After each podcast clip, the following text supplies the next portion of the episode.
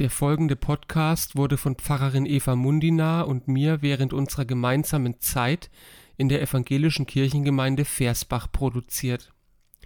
Da wir seit September 22 in der evangelischen Studierendengemeinde Würzburg tätig sind, ist das folgende Podcast-Intro nicht länger aktuell. Diese kurze Einordnung ist notwendig, weil wir bald wieder mit neuen Folgen auf eine Tasse Tee aus der ESG oder so ähnlich starten wollen die alten Folgen aber nicht verloren gehen sollen. Herzlich willkommen. Schön, dass Sie dabei sind bei der Premiere des Podcasts der evangelischen Kirchengemeinde Versbach und Rimpa. Mit Pfarrerin Eva Munina und Pfarrer Johannes Körner. Viel Spaß! Hallo Eva. Hallo Johannes. Wir sind, schützen uns heute eigentlich von Angesicht zu Angesicht gegenüber, auch wenn wir nicht im gleichen Raum sind, ne? Ja, weil wir reden über Skype und das ist richtig luxuriös. Ich kann dich sehen. Hallo, seit genau. fünf Wochen zum ersten Mal. Stimmt, ne? Eigentlich, eigentlich doof, dass wir das nicht eher genutzt haben, oder? ja. Mal miteinander von Angesicht zu Angesicht zu reden, wo es die Technik ja eigentlich möglich macht, ne? Das ist ja das eigentlich das Schöne dran. Die Technik die verbindet uns trotzdem irgendwie miteinander, ne? Das stimmt. Man braucht nur ein bisschen Mut, um das zu machen, finde ich. Aber zu zweit ist es besser. wir haben heute was Neues miteinander vor. Wir ja. wollen ne, was Neues ausprobieren. Wir haben in der letzten Zeit ja schon einiges ausprobiert, jetzt auch über unseren Blog hier. Was wollen wir denn heute ausprobieren? Heute probieren wir einen Podcast aus. Also wir kommen miteinander übers, ja, übers Internet jetzt ins Gespräch und nehmen das auf und stellen das dann ins Netz. Oh ja, das ist der Plan. Oh ja. Und ähm, der Plan ist auch, dass das nicht heute eine einmalige Sache bleibt, sondern dass wir das wiederholen, oder? Ja, wenn es gut wird, auf jeden Fall. Genau, wenn es gut wird und wenn, ja, wenn das gut wird, dann, dann wiederholen wir das. Ähm, hoffentlich bald auch von Angesicht zu Angesicht und äh, nicht über das Internet getrennt, aber ähm, genau, wir wollen die Möglichkeit nutzen, um miteinander über bestimmte Themen oder über ein bestimmte biblische Texte ins Gespräch zu kommen und gemeinsam Gedanken zu entwickeln, oder? Ja, das wird voll cool. Also schon allein, wenn du das erzählst, klingt das cool. Ja, ich hoffe, ich hoffe auch für mich klingt das jetzt auch gut. Ich hoffe dann auch, dass es wirklich gut wird und dass ja, dass ähm, am Ende da irgendwie was dabei rauskommt, auch wenn wir gemeinsam uns mal auf den Weg machen und uns in einem, einem Thema oder einem Text nähern wollen, ne? Das probieren wir jetzt einfach mal aus, würde ich sagen. Ähm, und ich glaube auch am Anfang ist es vielleicht auch nochmal wichtig zu sagen, dass wenn jetzt Menschen, also wenn Sie sich das jetzt da draußen anhören, ähm, dass Sie uns zurückmelden, wenn Sie sagen, das ist irgendwie totaler Quatsch, was wir machen, oder wenn Sie sagen, ja, irgendwie kann ich da ähm, was mit anfangen, bitte mehr davon. Dann ist es gut, wenn wir das auf die eine oder andere Weise mitbekommen. Mhm. Aber vielleicht nochmal ganz deutlich, also es geht nicht nur um den Podcast, sondern um alle Formate, die wir auf dem Blog anbieten. Also das Ziel von dem Blog ist, dass wir nichts anbieten, was Sie und ihr nicht haben wollt. Von dem her, Rückmeldungen bitte an uns. Da freuen wir uns drüber, denn dann können wir auch das ähm, weiterentwickeln und auch, sage ich mal, über die Corona-Zeit hinaus ähm, gut bespielen, dass, ja, dass Sie davon profitieren können. Was haben wir denn äh, uns für heute mal überlegt? Heute wollen wir auf den Thomas-Text schauen im Johannesevangelium Kapitel 20, weil das jahreszeitlich gut passt, so nach Ostern.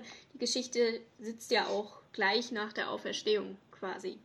Jetzt kann es natürlich sein, also ne, dass jetzt nicht jeder sofort weiß, was äh, das mit diesem Thomas-Text auf sich hat.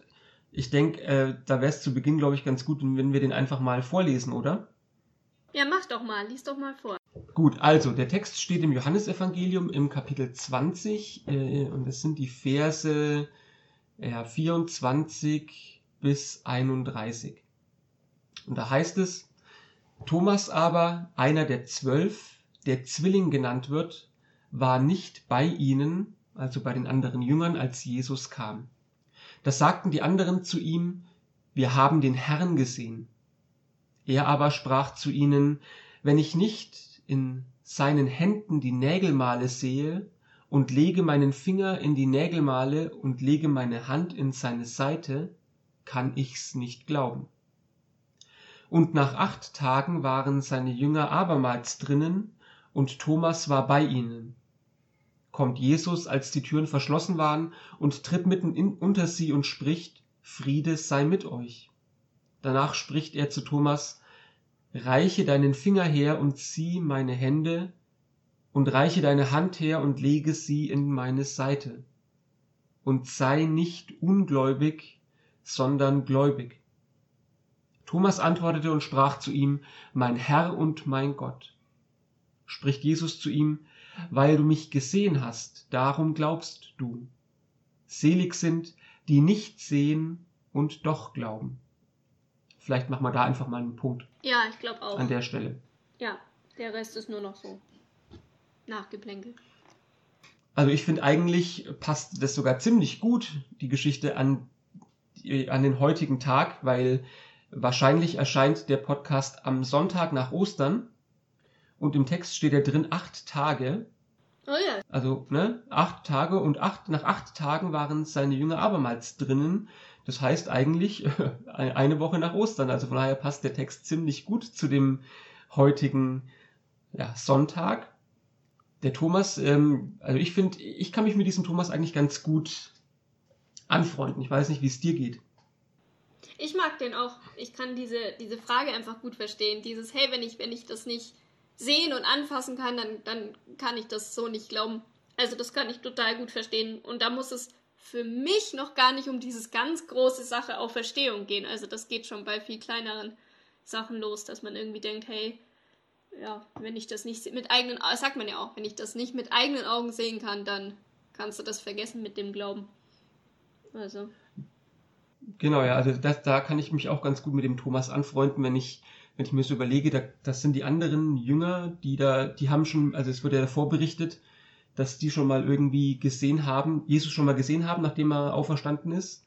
Und da wird explizit gesagt, ne, der Thomas, der war halt nicht dabei.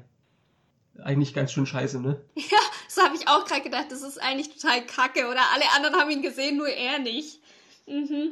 Ja, und dann kommen eben diese Zweifel auf und das, das eigentlich, ja, verwundert mich das auch ein bisschen, weil ich meine, wenn, wenn, wenn er sagt, okay, das sind jetzt die anderen Jünger, mit denen der jetzt eigentlich eine ganze Zeit unterwegs gewesen ist, gemeinsam mit Jesus, und die kommen dahin und sagen jetzt, ja, wir haben Jesus gesehen, dass da trotzdem erstmal dieser große Zweifel im Raum steht, ne? Ich kann's nicht glauben, ne? Ich finde, wenn du das so sagst, ist zum ersten Mal, dass ich das so lese, aber ich frage mich, ob in dem Zweifel nicht auch einfach Neid mit drin ist. Also, wenn man sich das ganz plastisch vorstellt, Jesus ist, ist ne, gestorben und auferstanden und alle Jünger haben ihn gesehen, so in Live und in Farbe und, und wenn ich mir vorstelle, ich bin Thomas und ich bin der Einzige, der ihn nicht gesehen hat. Also bei mir wäre da auch viel so, ja, so irgendwas Enttäuschung und, und Trotz und so. Also ich wenn ich dir so zuhöre, schwingt es da schon auch drin. Wenn ich es nicht auch sehe, dann kann ich es nicht glauben. Punkt. Also, dann kriegt dieser Zweifel nochmal mehr Tiefe, finde ich.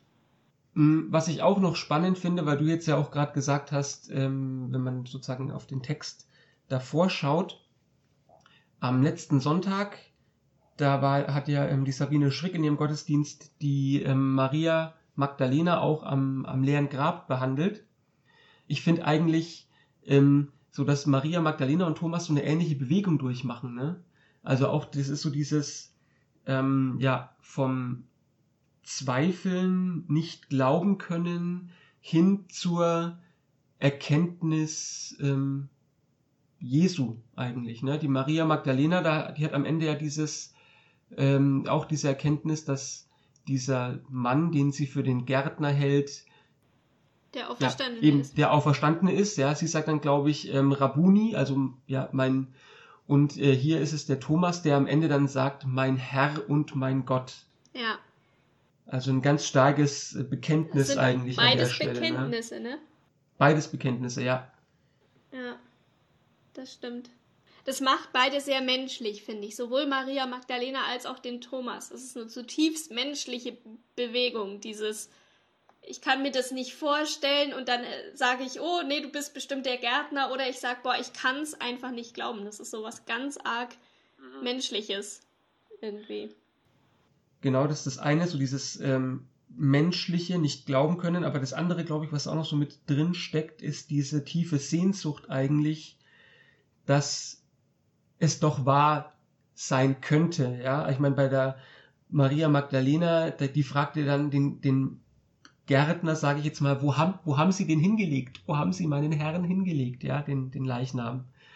Und hier beim Thomas ist es auch so, eigentlich so dieses, finde ich, so die anderen Jünger berichten ihm davon und er sagt, ja, ich, ich sehne mich auch nach dieser Erfahrung. Ihr habt ihn jetzt gesehen, ich nicht. Und solange ich nicht die gleiche Erfahrung mache wie ihr, komme ich da auch nicht, kann ich das nicht so, nicht so wahrhaben oder kann ich das nicht glauben. Und das ist diese tiefe Sehnsucht, glaube ich, auch da. Ähm, ebenso, dass, ja, dass Jesus eben nicht im Tode verblieben ist, glaube ich, ne? Mhm. Wobei beim Thomas, finde ich, haben wir ja schon nochmal, wie ich vorhin schon gesagt habe, dieses Moment von, ja, handfester Enttäuschung oder vielleicht auch dieses, dieses Gefühl von, boah, das will, genau das will ich aber auch. Und ich überlege gerade, es ist dann auch schon ganz schön eng, ne? Also er hat eine sehr enge Vorstellung, was er brauchen wird, damit er glauben kann. Also einfach an diesem Vorbild von den Jüngern. Es ist mehr dieses, genau das will ich auch. Also er sagt gar nicht, boah, ich will auch diese Gewissheit haben, sondern er sagt wirklich, ich will genau dieselbe Erfahrung machen, wie ihr sie auch habt machen dürfen. Und ich kann ihn total gut verstehen. Also mir ging das genauso.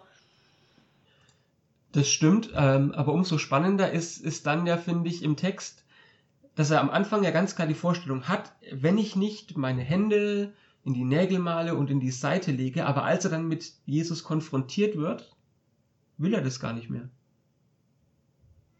Ja, Jesus fordert ihn sogar noch auf, hier, weißt, er geht noch auf, auf den Thomas zu und sagt, ja, reiche deine Finger her und ziehe meine Hände, reiche deine Hand und lege sie. Und der Thomas braucht es dann in dem Moment gar nicht mehr. Ja, also das ist so dieses, ähm, in dem Moment, in dem Moment, als sozusagen diese Begegnung stattfindet, sind diese ganzen, sag ich mal, ähm, der Wunsch nach der Erfahrung ein Stückchen weit überholt. Ja, ich glaube, wenn man voraussetzt, dass er dann das nicht noch gemacht hat, oder? Ich glaube, das ist so eine dieser Knackpunkte an dieser Perikope, so die Frage, zumindest in den exegetischen Büchern wird das immer verhandelt, diese Frage, ob er es gemacht, ob, also ob Thomas dieser Aufforderung nachgekommen ist und dann wirklich noch seine Hand da in die Seite und in die Nägelmale gelegt hat oder halt auch nicht. Und ich weiß noch, ähm, dass das ganz unterschiedlich verhandelt wird. Also ich persönlich gehe immer davon aus, dass er es schon noch macht. Also auch wenn es da nicht steht. Also vor allem, weil er dann am Ende steht, ähm, also ne, weil, weil du mich gesehen hast, glaubst du. Also ich denke, das spricht dafür, dass er es doch noch gemacht hat. Also dass er wirklich die Hand da noch reingelegt hat. Deswegen weiß ich nicht, also das bin aber nur ich. Mhm. Ja, ich, äh, genau, steht ja da, weil du mich gesehen hast. Ich denke, ich, für mich ist da dieses eben so diese Begegnung, diese, ja, die Begegnung mit dem Auferstandenen, die reicht für mich in dem Moment, also für mich in dem Moment aus, ja, da brauche ich nicht noch, da brauche ich nicht noch dieses, ich muss jetzt meine Finger in die Nägelmale oder in die Wundmale legen, sondern allein, dass jetzt Jesus sozusagen da wieder mitten unter seine Jünger tritt, wird dem Thomas, glaube ich, klar. Und allein auch diese, ich meine, äh, die, ja, der, Jesus kommt diesem Thomas ja, diesem, sag ich mal, Ungläubigen, Zweifler greift er viel zu wenig. Im Griechischen steht er ja wirklich apistis. Ja, du bist, sei nicht länger ungläubig, sondern gläubig. Ähm, Jesus tritt diesem Ungläubigen da entgegen und er macht ihm sogar noch das Angebot, okay, komm, reich mir deine Finger und reich mir deine Hand. Und in dem Moment, glaube ich, in dem Moment, wo dieses Angebot steht, braucht es Thomas gar nicht mehr. Das ist so für mich das, was, was so da, was so darstellt, weil das ist so, so schon ein, ein Entgegenkommen da von, von Christus oder dass, dass es gar nicht mehr dieses, diesen letzten Beweis dann in dem Moment für mich braucht. Mhm. Also ich bin ganz bei dir. Ich glaube, was ich sehr stark lese, ist dieses Christus kommt ihm ganz weit entgegen und kommt ihm gerade auch am Anfang, da können wir später nochmal drauf schauen, weiter unten ist es vielleicht anders, aber am Anfang kommt er ihm vollkommen kritiklos entgegen. Also er sagt ja nicht, ja, du Depp, weil du jetzt wolltest, dass ich auch nochmal, jetzt stehe ich halt wieder hier und so und jetzt okay, darfst du halt, du so deine Finger da auch noch reinlegen. Also ich finde, das ist ganz wichtig dass, für mich, dass Jesus so ganz annehmend und ihm ja quasi voraus, also seinem Wunsch quasi gewährt, sofort, er kommt dahin und Thomas muss ja dann auch nicht nochmal explizit fragen. Also er muss ja nicht sagen, so Jesus und darf ich noch, sondern Jesus bietet es ihm von vornherein an. Also ich glaube, es ist eine große Annahme, wo ich äh, anderer Meinung bin als du. Also für mich ist es so, dass Thomas wirklich noch die Hand reinlegt, weil ähm, einfach von der Aufforderung her, die Jesus äh, sagt, also Vers 27, danach spricht er zu Thomas, reiche deine Finger her und sieh meine Hände. Also sehen und anfassen wird meines Erachtens da ganz eng zusammengefasst. Das ist ganz, ganz eng beieinander und hinten sagt er dann, ja, weil du mich gesehen hast, darum glaubst du. Also für mich ist es, ist, also ich lege die zwei Verse zusammen so aus, dass Thomas eben doch noch hingefasst hat. Ähm, genau, aber ich sehe, dass man das auch anders auslegen kann. Ich finde spannend, dass man beides im Text finden kann. Mhm. Schon allein das ist cool, ja. dass wir miteinander reden. ja, äh, ich meine, ich würde, ich würde auch ähm, die beiden Verse auf jeden Fall zusammennehmen, ja. Also sagen, das gehört schon zusammen. Also dieses, ähm, die Aufforderung und dann eben so diese Zusage oder diese Aussage Jesu, weil du mich gesehen hast, ja. Ähm, darum glaubst du. Und dieses Glauben, das kristallisiert sich dann halt in diesem, in diesem Gottesbekenntnis, ne? Mein Herr und, mein Herr und mein Gott. Ja. So, und das ist schon, ähm, also da, da, da wird vielleicht auch wieder dann der Bogen eher zurück zum Anfang des Johannesevangeliums geschlagen, ja, wenn, wenn wir am Anfang da, ähm, gerade ja, am Anfang war das Wort und das Wort war bei Gott und Gott war das Wort so, da im Johannesevangelium wird ja ganz stark auch schon diese, sag ich mal, die Gottheit Jesu vorausgesetzt, von Anfang an eigentlich. Und ähm, das wird jetzt hier hinten auch nochmal so eingeholt, ja, also das hat ein ganz starkes, das Johannesevangelium hat einen ganz starken Einstieg, und irgendwie finde ich auch jetzt hier in diesem, in diesem Teil auch ein ganz starkes Ende mit diesem Bekenntnis, mein Herr und mein Gott. Ich weiß gar nicht, ob es das nochmal äh, im Johannesevangelium ähnlich stark und ein, eindeutig gibt. Dieses weiß Bekenntnis. Dieses Bekenntnis. Ich glaube nicht. Ich glaube, die sind, glaube, die sind hier, aber ich weiß es auch nicht. Ähm, am Rande für alle, die vielleicht ihr Bibelkunde ein bisschen eingerostet haben, füge ich mal hinzu. Also, du hast recht, ne? Im Johannes haben wir diese starke Jesus äh, ist, ist wie hast du es genannt?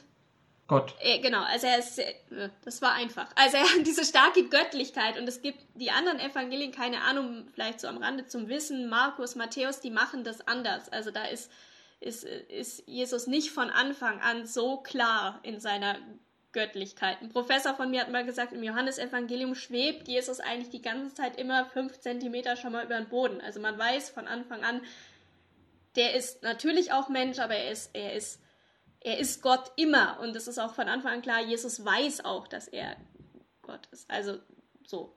Aber ja, das wollte ich nur hervorheben. Was wolltest du eigentlich sagen? Ja, also es ist sehr stark, genau. Ähm, vielleicht ist jetzt mal Zeit auf diesen dick gedruckten, zumindest in meiner Bibel, dick gedruckten Satz zu gucken, äh, was eben folgt nach, nachdem du mich gesehen hast, darum glaubst du, weil dann kommt ja dieser provokante Satz, selig sind, die nicht sehen und doch glauben. Mhm. Ja. Ich finde schön, dass ich jetzt das gesagt habe, jetzt darfst du reagieren und ich kann zu. ähm, ja, ich meine, ähm, ich sag mal so, da finde ich mich ja auch ein Stückchen weit wieder, ne? Äh, weil ich jetzt, äh, ich sage mal, nicht in der Lage, nicht in der Situation der Jünger bin, die ähm, da ein Auferstehungs, eine Auferstehungserscheinung haben sondern ich, der jetzt über 2000 Jahre, sage ich mal, von den Geschehnissen um Ostern oder um Karfreitag herum entfernt bin, ähm, fühle ich mich da schon irgendwie auch angesprochen. Selig sind, die nicht sehen und doch glauben. Also die ich jetzt eben heute nicht sagen kann, wenn du nicht in mein Büro kommst und ich meine Hände in deine Wundmale legen kann, dann werde ich nicht, nicht gläubig sein. Also ich, ich kann es versuchen, aber ich, ich gehe nicht davon aus, dass äh, sich diese diese Erscheinung, wie sie das Johannesevangelium berichtet, in meinem Büro heute wiederholen wird. Ja. Vielleicht stehen die Chancen schlecht, das könnte sein. Vielleicht stehen die Chancen schlecht, ne? Und deswegen sehe oder deswegen finde ich mich da wieder zu sagen, okay, ja, selig sind. Äh, übrigens, das sind Seligpreise. Ich glaube, da gibt es im Johannesevangelium nicht viele, ja. Also selig sind, die nicht sehen und doch glauben. Und ähm, ja, da äh, da, da finde ich mich heute wieder, der ich mich auch immer wieder sagen, oder auch gegen diese, sagen wir manchmal auch gegen diese aufkommenden Zweifel, ähm, die mich dann auch mal wieder mit diesem Thomas verbinden, ähm, wo ich dann sagen kann, und ich glaube trotzdem, auch manchmal gegen die gegen die Ungewissheit an oder manchmal auch gegen die über in unserer Welt doch so ja, manchmal auch eigentlich was in unserer Welt geschieht, eigentlich alles, das mich vom Glauben eigentlich oder abbringen will oder abraten will. Du kannst doch nicht glauben, dass es einen Gott gibt. Gegen diese Widerstände dann zu sagen, doch, ähm, ich sehe es zwar nicht, aber ich vertraue darauf, dass dieser Gott, der sich in Jesus Christus offenbart hat, mitten unter uns oder mitten hier ist. Mhm.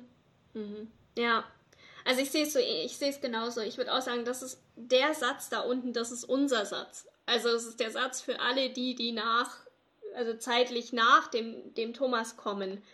Ähm, ich finde, wenn man das so sagt, dann, dann verliert dieser Satz auch diesen moralinen Ton von, wie kannst du nur, also dann hört er auf, eine Kritik am Thomas zu sein. Weil er dann nicht mehr sagt, ja, ich kritisiere dich, Thomas, weil du wolltest sehen und selig sind übrigens nur, nur, ergänze ich mal, die, die nicht sehen und doch glauben. Also ich, für mich sagt dieser Satz gerade das nicht aus. Also ich lese es nicht als eine Kritik am Thomas und da kann man auch stark machen, dass im Griechischen äh, gar kein Doch steht. Also selig sind die, die nicht sehen und glauben. Dieses Doch hat Luther eingefügt, eben weil er das, glaube ich, schon mehr als Kritik verstanden hat, vielleicht. Aber es gibt, also dieser Satz hat sprachlich nicht diese, dieses Ab, eins gegen anderes abwerten, sondern es ist einfach zwei Dinge entgegengestellt. So. Und das finde ich ganz gut. Also zu sagen, hey, das sind einfach wir und das ist keine Kritik am Thomas.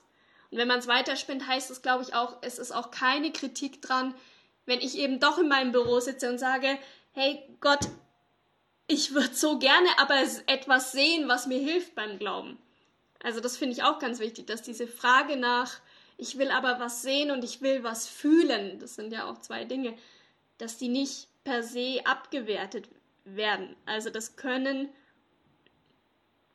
denke ich, auch ganz legitime Zugänge zum Glauben sein. Und da sind wir vielleicht bei so Dingen wie Abendmahl. Da geht es ja auch ums, das sagt man ja auch, seht und schmeckt, ne, wie freundlich unser Gott ist. Also ich glaube nicht, dass das Sehen oder das Fühlen an sich abgewertet wird in dem Text.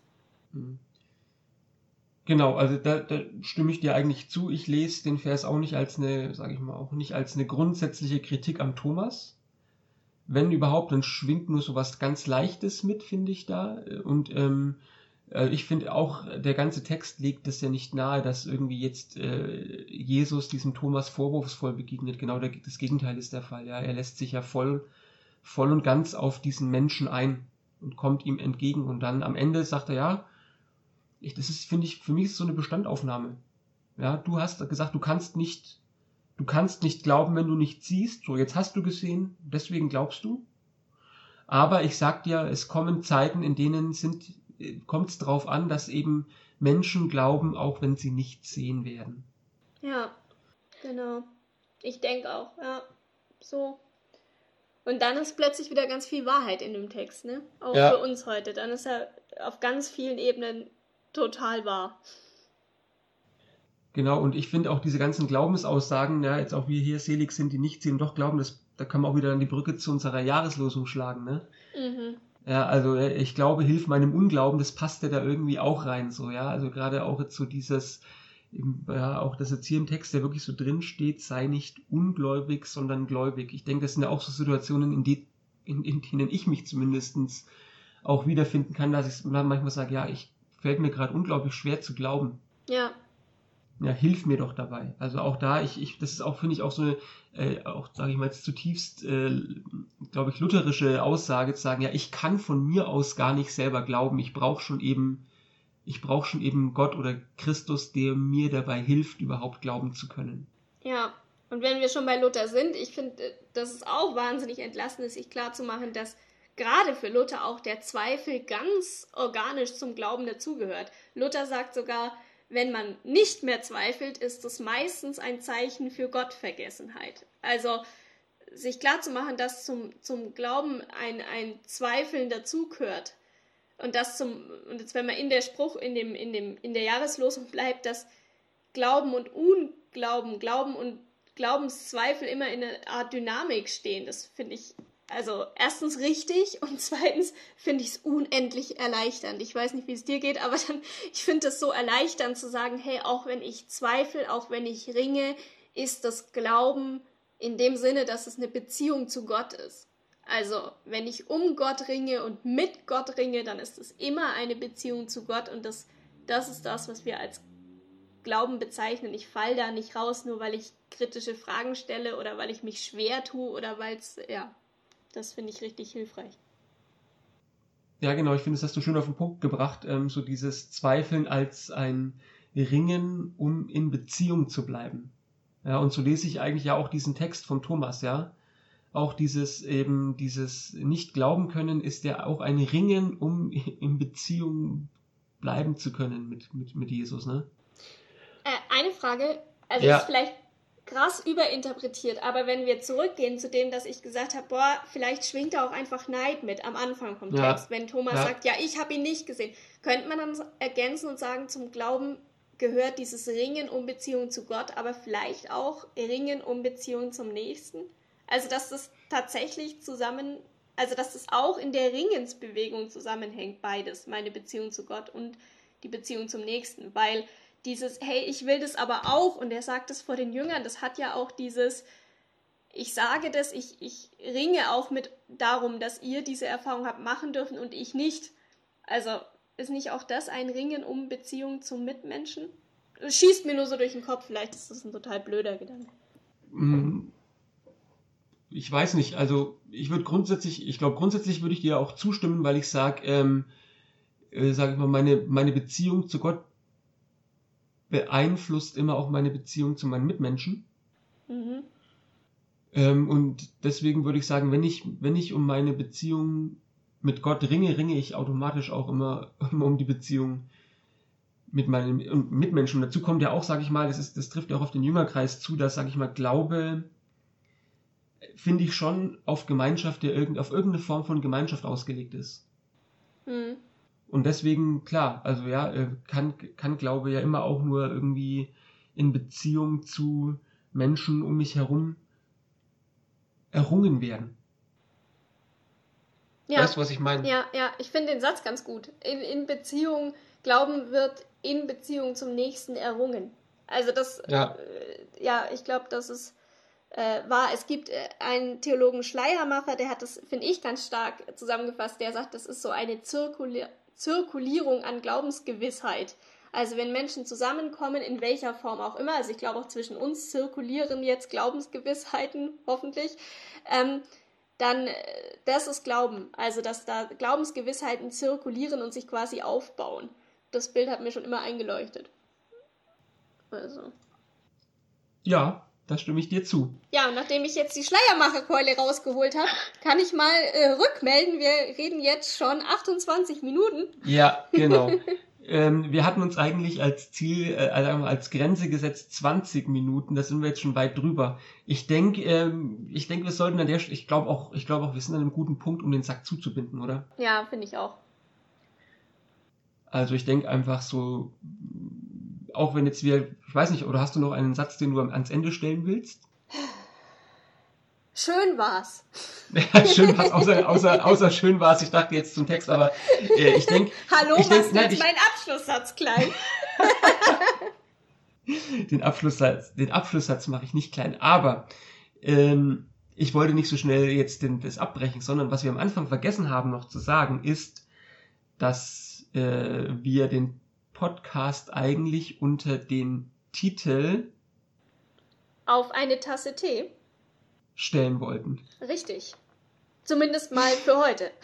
Zumindest mal für heute und ähm, ob sich das dann in Zukunft äh, so weiter fortschreiben wird, der, der Name dieses Podcasts werden wir dann sehen, aber wir, wir wollten mal mit diesem Titel starten. Ich habe auch, möchte ich ergänzen, äh, pflichtschuldig, wie ich bin, meine Tasse Tee ausgetrunken, während wir geredet haben. Also. Gut, und ich natürlich pflichtschuldig, wie ich nicht bin, habe Kaffee getrunken. Also von äh, daher. Verräter. genau, aber ich denke, wir sind eigentlich an einem ganz guten Punkt, um jetzt auch sagen, sagen zu können, wir sagen leise Servus und, und hoffen, dass Amen. wir und lauter Amen, leise Servus, lauter Amen und hoffen dann, dass wir ähm, in absehbarer Zukunft mal wieder so ein Format aufnehmen und anbieten können. Total gerne, von mir aus jedenfalls. Gut. Dann sagen wir Leise Servus.